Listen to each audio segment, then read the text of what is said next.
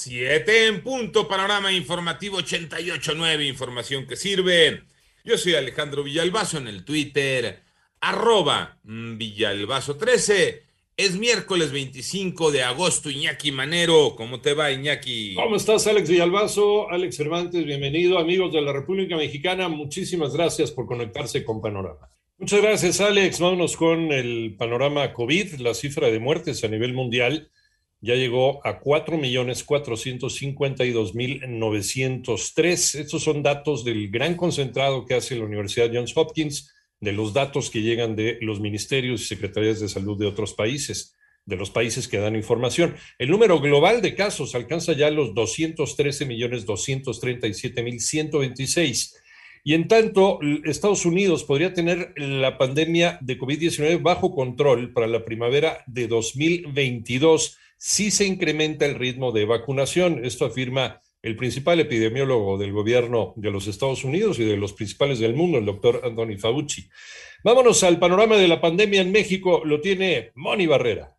Con la notificación de 940 fallecimientos en un día, México sumó 254.466 decesos por COVID. La Secretaría de Salud informó que también ya son 3.249.878 casos de COVID en el país y lo que representa 18.262 contagios más en las últimas 24 horas. A través del boletín técnico se dio a conocer que la curva epidémica se reportó en menos del 9%, con 124.835 casos activos de el virus y Ciudad de México sigue concentrando el mayor número de acumulados con 26.317. En 889 Noticias, Mónica Barrera.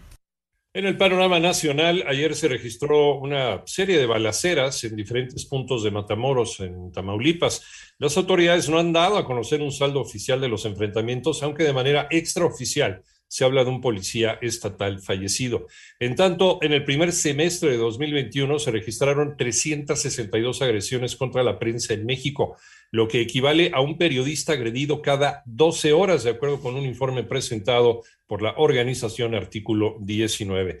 Y el canciller eh, mexicano Marcelo Ebrard informa que durante la madrugada de hoy miércoles arribaron a México 124 corresponsales, reporteros y staff que laboraban en diversos medios de comunicación en Kabul, quienes solicitaron refugio en nuestro país huyendo de Afganistán. Por otro lado, agentes de la Fiscalía General de Justicia de Ciudad de México cumplimentaron una segunda orden de aprehensión contra el diputado Saúl Huerta por eh, la presunta responsabilidad en el delito de abuso sexual equiparado agravado.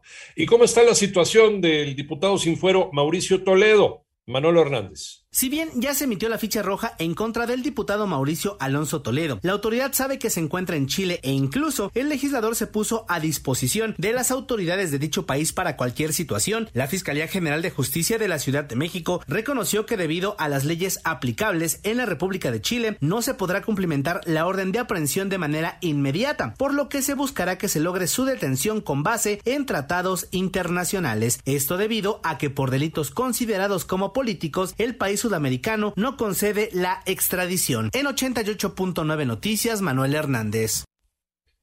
Las siete con seis minutos el panorama internacional. El Papa Francisco contribuyó con más de 411 mil dólares en fondos personales para entregar ayuda de emergencia a Haití, Bangladesh y Vietnam, informa el Vaticano. En tanto, ayer tomó posesión la nueva gobernadora de Nueva York, Kathy eh, Hochul, convirtiéndose en la primera mujer al mando de esta región de los Estados Unidos en sustitución de Andrew Cuomo, que dimitió hace dos semanas acorralado por acusaciones de acoso sexual. La canciller de Alemania, Angela Merkel, ha anunciado la movilización de 600 millones de euros en ayuda para Afganistán, 100 de estos de carácter inmediato para paliar la crisis humanitaria en este país que se ha agravado con el retorno de los talibanes al poder. Y al menos 13 personas fallecieron en pueblos de los Andes, en Venezuela, eh, durante, eh, duramente golpeados por las lluvias de las últimas horas, informa la autoridad regional.